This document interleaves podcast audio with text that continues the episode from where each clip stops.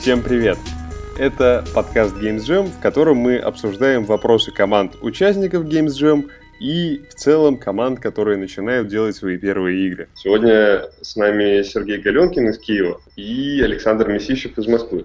Всем привет. Привет. А, мы обсудим сегодня монетизацию проектов, маркетинг и какие-нибудь вопросы, которые задавали сами проекты в общем. Пойдем очень в блиц формате, поэтому не ожидайте, что здесь будут развернутые обсуждения конкретных деталей. Поехали. А, первый вопрос про то, насколько эффективно сейчас делать 3D-игры в браузере на Unity, то есть насколько маленькой команде имеет смысл делать это основной платформой своего проекта. Давай, Сергей, начинай. На мой взгляд, э, проблема игры, которая работает исключительно в браузере, не привязана никакой платформе распространения, то есть там от, от Facebook до Steam, а в том, что у вас есть проблема с обнаружением проекта. Вам придется очень активно рекламироваться, чтобы вас просто тупо нашли. На мой взгляд, это, э, это не может быть сейчас, сейчас основной платформой, если у вас нет хорошего, стабильного источника привлечения пользователей. Но это есть... может быть как вспомогательная платформа. Была еще одна проблема. В свое время, а, когда Unity только на заре своей начинала привлекать маленькие студии, как раз был такой USP для них, что это основной инструмент для создания быстрого проекта маленькими силами. А главная проблема была в том, что у большинства пользователей Unity был не установлен. И если раньше эта проблема была очень острой, там условно каждый по-моему, 20-й пользователь только был с предустановленным Unity. Сейчас она менее проблематична. Unity достаточно активно вошло в соцсети и во всякие разные инструменты, но все еще большая аудитория не устанавливает плагин Unity по дефолту. Это означает следующее, что каждый раз, когда вы пытаетесь э, какому-то клиенту новому пользователю продать э, вход в свое приложение, у вас падает конверсия в случае, если у него какой-то запрос э, просит установить какой-то неизвестный для него плагин. Сейчас это э, потеря по сильно ниже, но все же она существенная, на нее тоже стоит закладываться. Нет. А, так, Сереж, ты отключишься ненадолго, я так понимаю? Не-не, я здесь. Нет, я... ты остаешься? Да. Интересный выбор. Хорошо. А, ладно, спасибо, парни, про это я понял. Э, ребятам, я надеюсь, это тоже поможет. Сейчас, тем более, Facebook начал дружить с Unity, может быть, это решится, но я согласен с вами, за основную платформу это брать довольно рисково. Окей, идем дальше. А, на Games было довольно много проектов, которые а, с описанием мы были вдохновлены вот той игрой 80 какого-то года, и вот теперь мы ее сделали ремейк и так далее. Как вы считаете, имеет смысл а, делать ставку на то, что вот старая аудитория подтянется и сделает вам какой-то рынок? Я считаю, что на старую аудиторию рассчитывать бесполезно, а, если ты делаешь ремейк старой игры. Имеет смысл рассчитывать на старую хорошую механику, которую забыли. Если эта механика действительно а, забытая, а не, а не просто устаревшая, то это полезная вещь.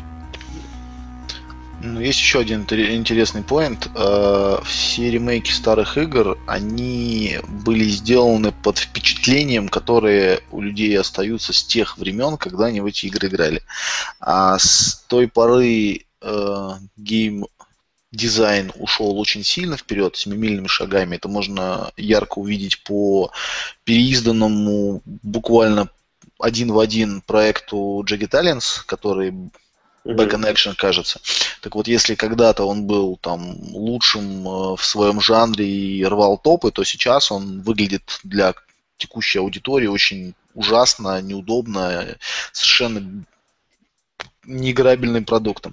Это связано зачастую не только с тем, что сам продукт неинтересен, а с тем, что современные небольшие изменения в юзабилити, интерфейсах и прочих э, восприятиях игрока сильно поменялись. Поэтому даже если делать ремейк старого продукта, нужно его очень сильно переосмыслить и как минимум переосмыслить с точки зрения подачи. Во-вторых, э, не рассчитывать на старую аудиторию, потому что формат распространения раньше и формат э, распространения сейчас не, несколько отличается. Любой проект нужно э, рассматривать в ключе максимализации аудитории, то есть делать его более приближенным к каким-то текущим стандартам, без оглядки на старые. И третьих, э, вообще э, делать ремейки каких-то старых проектов это достаточно э, сложное занятие, как ни странно, потому что очень сложно оценить, что тогда было, что в, в старом проекте было плохо, а что хорошо, чтобы что-то сохранить, потому что личные впечатления как игрока для разработчиков в большинстве случаев зло, нежели благо. Да, я согласен с этим. А можем вспомнить на вскидку так последние несколько очень громких ремейков, которые вышли и прямо действительно стали сейчас популярными на новой платформе? Ну, на новой платформе не знаю, но из крутых ремейков, которые действительно были сделаны, это Двойка Games э, реинкарнировала XCOM, но если мы посмотрим на старый XCOM и на новый XCOM, э, я был фанатом старого, и фанат нового, э, они радикально отличаются. То есть это проекты, э, хоть и на первый взгляд одинаковые, у них очень сильно переработана концепция э, самой механики игры. Она радикально с первого взгляда не отличается, но если начать играть, то сначала кажется, что все очень примитивно и просто и казуально, что привлекает большую аудиторию.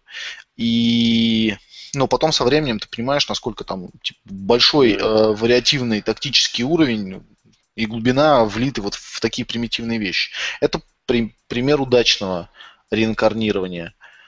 Пример неудачного реинкарнирования это, я как уже называл, Джеки Таллинс. И еще из неудачных примеров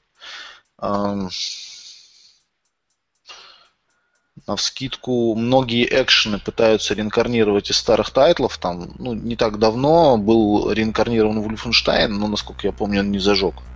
Хотя в свое время эта игра была фурором. Там Doom в какой-то степени загнулся, тоже рассчитывая на старую аудиторию и, собственно, на фанатов своего жанра. Ну, так, по большей части, на скидку я ничего не вспомню. Окей, хорошо. Едем дальше. А, было несколько проектов, один вот мне очень прям запомнился, хороший. У них а, папа сидит, программирует, значит, жена и дочка рисуют арт, а целевая аудитория у них сын. Вот, потому что там делают игру для ребенка, чтобы научить его считать. Там надо вагоны к паровозу складывать и так далее. И возник такой вопрос, это не единственный проект для детей. А, если, когда мы делаем игру для взрослой аудитории, мы примерно понимаем, куда можно пойти, где поискать издателя. А что делать, если у нас проект ориентирован там, на учеников 7-8 класса? Есть а, какие-то зацепки? Я работал в компании, которая делала игры для школьников в свое время, и мы работали с Министерством образования Украины, с Министерством образования Израиля и с частными школами. Uh, собственно, общаться надо с ними, если мы говорим сейчас про действительно образовательные вещи. Если мы говорим про uh, edutainment, то есть образовательно-развлекательное, тогда это iPad, потому что mm-hmm. эта аудитория, она уже не сама добровольно не будет э, образовываться, развлекаться на PC. А PC-продукты это надо идти через Минобры, через частные школы, это не издатели. И я подчеркну, что там все процесс сертификации имеется, там mm. достаточно все непросто. Там есть ряд требований к, к длине игровой сессии, к размеру шрифтов там, и так далее. К размеру шрифтов даже? Да, нет, там, там много всего. Количество текста, там, сколько текста на экране, в зависимости от возраста детей. Мы это все проходили, оно все не так сложно, как кажется, но эти требования лучше знать до разработки. Понятно. Окей. Эм, едем дальше. Э, было несколько игр, не знаю, видимо, так всем нравится делать игры про гонки или про машинки, которые катаются или воюют, или просто на перегонки катаются, а, но они были с претензией на инди-жанр, ну, если можно так, такой жанр вообще выделить. А как вы считаете, имеет ли вообще смысл лезть вот таким маленьким командам, которые ориентированы на такие, на очень инди, э, на очень артовые вещи в жанр гонок? Есть ли там что-нибудь? Ну, есть э, Draw Race, например, вполне себе инди-игра, которая неплохо заработала на iPad. А, есть mm-hmm. Pixel Junk Racers, тоже инди-игра, которая тоже неплохо заработала на PlayStation Network. Почему бы нет? В любом жанре можно сделать что-то интересное. И тоже маленькая команда, то есть не обязательно собирать ну, большие ну, лицензии. Все игры это маленькие команды, да. Но вообще да. в рамках этих э, продуктов такого жанра а, на текущий момент на рынке нет какого-то понимания, как их делать. То есть а, все идут в более классический вариант. По-хорошему, три гонки на машинках это World of Tanks тоже гонки на машинках. Просто медленные. А, те же апгрейды, те же машинки, просто на гусенице. А, был отличный бренд в свое время, Twisted Metal, который, насколько я знаю, сейчас должен выйти или уже вышел. А, на Sony PlayStation, причем с онлайном, да, и вот это тоже, кстати, один из примеров старой ре- реинкарнации, который пришел с далекого прошлого, о нем очень долго не было ничего слышно, и вот, как Сергей меня подсказывает, не зажег, а, потому что на текущий момент они пытаются, ну, все разработчики, которые в эту сторону двигаются, они пытаются работать по старой схеме, но старая схема уже не работает. А придумывать что-то новое они боятся, потому что не очень понятно, в какую сторону двигаться, а игры такого жанра требуют достаточно больших бюджетов. Ну, по крайней мере, у крупных разработчиков. С инди-разработчиками в этом плане проще, потому что они без оглядки на какие-то варианты стреляют в разные места и в разные направления. Кто-то зажигает, кто-то нет. Сергей вот привел пример достаточно успешных выстрелов, но я подозреваю, что десятки и сотни были неуспешных, которые не знаю, либо прошли вообще мимо аудитории, либо вышли, там, ну, сделали шум. Так, у тебя не тема определяет успех игры, а сама игра определяет успех игры. То есть можно mm. делать э, игру про физику и не зажечь. А можно сделать игру по физику и зажечь как Angry Birds. Да, я и говорю, что тут вопрос какой. В зависимости от того, в какую сторону двигаешься и как ты это реализуешь. Там, типа, несколько компонентов составляющих. Поэтому мы в последнее время просто не знаем успешных таких гениальных продуктов, которые бы зажили как Angry Birds. Именно в жанре гоночек, которые друг, ну, которые ездят и стреляют друг друга. Но, возможно, это просто было неудачным полем кто-то из Индии новых зажег. Нет недавно проектов, которые зажгли в твоем жанре. Это всегда очень хорошо. Это значит, что у тебя шансы зажечь повышаются. Ну да, рынок пустой, как бы конкуренция низ, низкая. Окей, хорошо. А, было не очень много игр, но, в общем, такие довольно рисковые области, которые пытались занять. Есть э, одни ребята, которые делают маленькой командой в свободное от работы время ММО, и есть еще команда, которая делает FPS. То есть э, у меня эти оба жанра ассоциируются с, там, с огромным этажом 3D-артистов, которые вот сидят и рисуют эти тонны арта, и никак совершенно не ассоциируются с маленькими командами, которые вот, э, делают, как правило, что-то очень геймплейное, очень идейное. Как вы считаете, имеет смысл им пытаться в, этой, в этих областях что-то новое открыть? Смотря что они делают. То есть если мы говорим про э, ММО на основе процедурной генерации или ММО на основе user-generated контента, то вот Minecraft — ну, это не ММО, mm-hmm. но там инстанция, да? Ну, близко. Э, да, его сделал вообще один человек. А вот сейчас э, анонсировался No Man's Sky, который делает 4 человека. То есть вопрос, какой подход. Если пытаться рисовать всех эльфов э, вручную, то, конечно, там команда, инди-команда не справится. Mm-hmm. Если пытаться переложить это на аудиторию или на компьютер, то почему бы нет? Я в целом с Сергеем согласен, но тут есть еще один тонкий момент. Ну, не знаю, насчет ММО мне вообще сложно оценить. То есть в классическом понимании ММО ни одна инди-команда не потянет. Потому что классическое понимание ММО это большой мир, много историй, много контента, много различного промо и внутри игровых ивентов. Как минимум должна быть сильная команда оперирования, которая будет развлекать игрока а, в процессе уже выхода игры и удерживая аудиторию, наращивая контент, постоянно ей заниматься активно. Как бы инди-команда это не потянет. А в формате, в котором рассказал Сергей, когда user-generated content, э, там ММО, э, оно несколько другого плана. Оно построено не по классическим канонам, а, скажем, с заходом с э, заднего, там, не знаю, с черного хода условно. Тот же Майнкрафт это такой конструктор, который был отдан в руки кому угодно с предложением постройте сами. И, собственно, как Лего. В этом же ключе был 2D ММО Террария, которая тоже, насколько я знаю, зажгла очень сильно. И до сих пор люди делают многое для нее. Ну, у них а... в стартопе было 70 тысяч конкурентов, когда они запустились. Я думаю, что да, они очень зажгли. Да. Платная игра. Поэтому, ну и Майнкрафт и Террария это не классическое ММО, хотя как правильно заметил Сергей, да, они идут по похожим канонам. Если мы говорим о ФП, ну, о шутерах, да, а, так называемых, э, там есть два пути. Первый путь это очень-очень много красоты с сюжетом, причем в большинстве случаев э, сюжета больше, чем самого геймплея, поэтому э, по, по этому пути идут крупные тайтлы, которые постоянно выходят новые части своих уже проверенных брендов. Ну и на приставочных э, платформах очень много таких тайтлов, которые частично отходят иногда на э, вид от третьего лица и делают что-то вроде Uncharted. Но по факту это тоже отчасти экшен. И есть второй путь, по которому зажгли несколько команд на протяжении последних 10 лет. Там, к примеру, так был э, грамотно сделан мод, как он называется-то? Team Fortress. Это понятно, что он там еще с первого Quake шел, но именно в формате на движке Unreal он зажег очень сильно. И я думаю, что аналог такого мода могла бы сделать вполне себе инди-команда. То есть там нет какой-то грандиозной графики, там нет какого-то грандиозного сюжета, но там достаточно интересный геймплей внутри игры. Не, не классический. На, на сорсе его уже делала не команда модов. А, да, я согласен. Я к тому, что формат такого формата могла бы потянуть инди-команда. То есть э, не конкретно этот продукт сделала инди-команда, mm-hmm. а могла бы потянуть.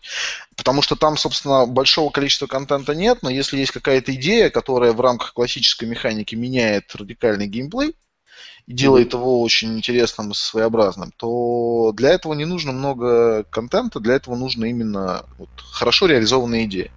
Делать классический шутер, э, по, пытаться переплюнуть крупные тайтлы, это, ну, по-моему, бесполезное занятие. Окей, здорово, идем дальше. А, есть, э, допустим, у нас команда, и в ней есть э, середнячки и очень сильный какой-нибудь человек, Артус, например. И вот у них игра, обычная игровая механика, ничего выдающегося, но арт прямо загляденье совершенно. А, как вы считаете, имеет смысл пытаться поразить э, того человека, который может дать деньги на разработку именно артом, или это уже не работает и в первую очередь все равно смотрит на саму механику игры и так далее. На самом деле, в первую очередь смотрят на арт, а не на механику. На механике, особенно люди, которые дают деньги, вообще не разбираются. Они не, знают этих вещей. Поэтому, если есть сильный артист и слабый геймдизайнер, то для привлечения инвестора это лучше, чем наоборот. А вот для игроков, наоборот, хуже. Игроки предпочитают геймплей. То есть э, первая покупка, конечно, будет совершаться и за счет арта, а вот дальше одна взлетит или не взлетит, в зависимости от геймплея. Я считаю, что если у вас сильный художник, то нужно подгонять э, игру под, э, под него и делать игру от арта. Да, как, как, как Limbo, например, или как э, Journey. То есть Limbo или там, господи, Dragon's Crown. Limbo и Dragon's Crown не, не какие игры по геймплею, но за счет того, что там очень мощная арта и игра под этот арт заточена, они нормально зашли. Окей, идем дальше. А, то же самое, только очень сильный в команде сценарист. Вот, и есть ряд игр, в которых там прямо сюжет тянет легко на книгу, но, естественно, Э, он не, не поросит ни игроков сразу, потому что у него довольно высокий порог вхождения, а чтобы этот сюжет проникнуть, ни э, издателей, тех, кто дает деньги, тоже потому что э, такие проекты, как правило, далеко от денег. Как им поступать? Я, я не верю в сильного сценариста. Я не видел еще ни одного сильного игрового сценариста на территории бывшего Советского Союза. Если я увижу его, этого сильного сценариста на территории бывшего Советского Союза, то это будет, извините, второе пришествие Христа. То есть это самообман. Хорошо. А в команде есть сценарист сильнее, чем другие. Ну, это не, это не уникальное какое-то преимущество. Нет, нет, да, то есть, ну... Еще тоже э, нужно понимать, что любой сценарий э, в первую очередь это воздух. А то, что потребляет пользователь или инвестор, это то, как этот сценарий подан. Это картинка, это как бы, какой-то формат преподнесения, там, экшен или еще что-то. А в случае, если у вас крутой сценарист, но вы не сможете подать его сценарий таким образом, чтобы аудитория, которая будет его воспринимать, воспринимала его подсознательно и очень хорошо, угу. то, собственно, сам по себе сюжет ничего не даст. Никто не будет читать большие блоки текстов. Хорошо. А, окей, немножко в эту же тему. Если человек таки делает свою игру, вот, допустим, он сам все делает, и у него большое желание рассказать какую-то большую красивую историю, либо раскрыть какой-то большой красивый мир перед игроком, а, но вот сворачивать в сторону а, коммерческого успеха коммерческих фич каких-то, он совсем принципиально не хочет. Что ему делать? Ему идти на, только на Greenlight с этой игрой или ему как... Или осмыслить свое мнение о коммерческом успехе игры, о коммерческих фичах. Коммерческий успех настигает игры, которые интересно играть. И э, если он собирается делать игру, в которой неинтересно играть, то, наверное, ему не стоит делать такую игру. А может, ему имеет смысл да, сворачивать какую-то в, интерактивные, в интерактивные книги там или еще куда-то? Ну, например, да, интерактивный fiction есть хороший англоязычный и нет хорошего русскоязычного. Ну, окей, то есть если человек не уверен, что он таки решится делать хороший геймплей под свой сюжет, то ему проще сделать что-то без геймплейное. Если он умеет хорошо писать истории, пусть напишет книжку. Хороших книжек на русском очень мало. Ну, как показывает практика, любое хорошее творение преследует коммерческий успех. Соответственно, если он э, против коммерческого успеха, скорее всего, его творение, ну, скорее всего, это самообман, которым он сможет оправдать свой коммерческий неуспех в случае выдачи какого-то продукта. Угу. Okay. Интересно. А, и, наверное, самый частый вопрос такой только есть, когда вот человек такие с командой собрали, они этот прототип, он более-менее играется, уже у них есть какой-то концепт-арт, и они отправляют это письмо какой-нибудь компании, которая может их пооперировать, там, нагнать им трафик или помочь выйти в каком-то рынке, а на что там делать ставку? Или геймплей сам за себя все скажет, можно... Никто ничего за себя не скажет, вопрос, кому за что им нужно. Если им нужен просто издатель, им необходимо показывать, э, естественно, э, картинку и геймплей. Если им нужен инвестор, то необходимо показывать, э, кроме картинки, в первую очередь, команду и трек-рекорд. Okay. А... Ну, вообще очень сложно привлечь интерес издателя или инвестора, точнее, издателя точно, инвестора в меньшей степени прототипом. Потому что в большинстве случаев прототип э, это такая поделка, которая позволяет для себя понять, насколько это насколько поставленные в начале разработки утверждения были верными или неверными. А, к издателю нужно идти с каким-то уже минимально готовым продуктом, который он сможет издать, очевидно. К инвестору э, стоит идти с каким-то либо продуктом, либо планом, либо, как правильно сказал Сергей, презентацией команды, которая сможет сделать продукт в той или иной степени, но тогда нужно быть готовым к тому, что тот продукт, который хотите сделать вы, и тот продукт, который в итоге сделаете на, на деньги инвестора, это два разных продукта. В большинстве случаев правки будут радикальными. Поэтому прежде чем идти к кому-то, нужно задать себе вопрос, что вы хотите от него получить и чем вы готовы за это поступиться. А уж как презентовать тот или иной э, вид контента, да, там будь это прототип, будь это команда или будь это уже готовый продукт, зависит от того, как, как вы ответите на эти вопросы. Mm-hmm. Окей. А, специализированный вопрос к Сергею. А, допустим, вот у нас, например, сейчас на GameJam было много команд, все искали себе программистов, художников, там, композиторов и так далее, почти никто не искал себе маркетолога. Как ты считаешь, если маленькая команда собирается и хочет попробовать свою силу в геймдеве, им а, достаточно ну, вот они прочитали твою книжку хорошую, они более-менее поняли азы, им нужно искать на самых ранних порах какого-нибудь человека, который будет сразу думать про маркетинг э, на энтузиазме. Не, про маркетинг нужно думать сразу, но это не значит, что нужно искать сразу человека. Иногда хватает просто пойти и проконсультироваться с кем-нибудь, кто в этом разбирается на первых этапах. Вот. Mm-hmm. Просто на этапе, э, когда у вас есть диздок, какие-то арты. Э, и причем это не обязательно должен быть чек, ну, не, не обязательно за это платить, то есть это можно пойти просто по знакомству, если есть хороший маркетолог игровой, он может mm-hmm. советовать. Маркетолога в штат достаточно дорого брать для Индии, я бы советовал работать через пиар-агентство или через маркетинговое агентство. Вот. Ну и, конечно, самому почитать, поизучать. Это не такая уж сверхсложная профессия. Сказал Сергей, который занимается этим 10 лет. А, хорошо. Я имею в виду, что там э, сильно, сильно больше всего зависит от э, геймдизайна, арта и программирования, чем от маркетинга. А, я понял. Окей. А, ну и последний, наверное, вопрос. Допустим, команда таки сделала что-то играбельное, у них уже все получается, и они такие решили почему-то выложить эту игру самостоятельно а, в Steam Greenlight, в App Store выгрузили, в Android Market. А, какие есть э, способы, которые не совсем лежат на поверхности, того, чтобы как-то продвинуться? Ну, там чудес нет, к сожалению. То есть надо готовить план продвижения, надо искать свои уникальные фичи, искать аудиторию, придумывать сообщения для нее. Все это делать до того, как вы это все выложили. То есть хотя бы нужно иметь, ну, в зависимости от размера игры, несколько месяцев на подготовку.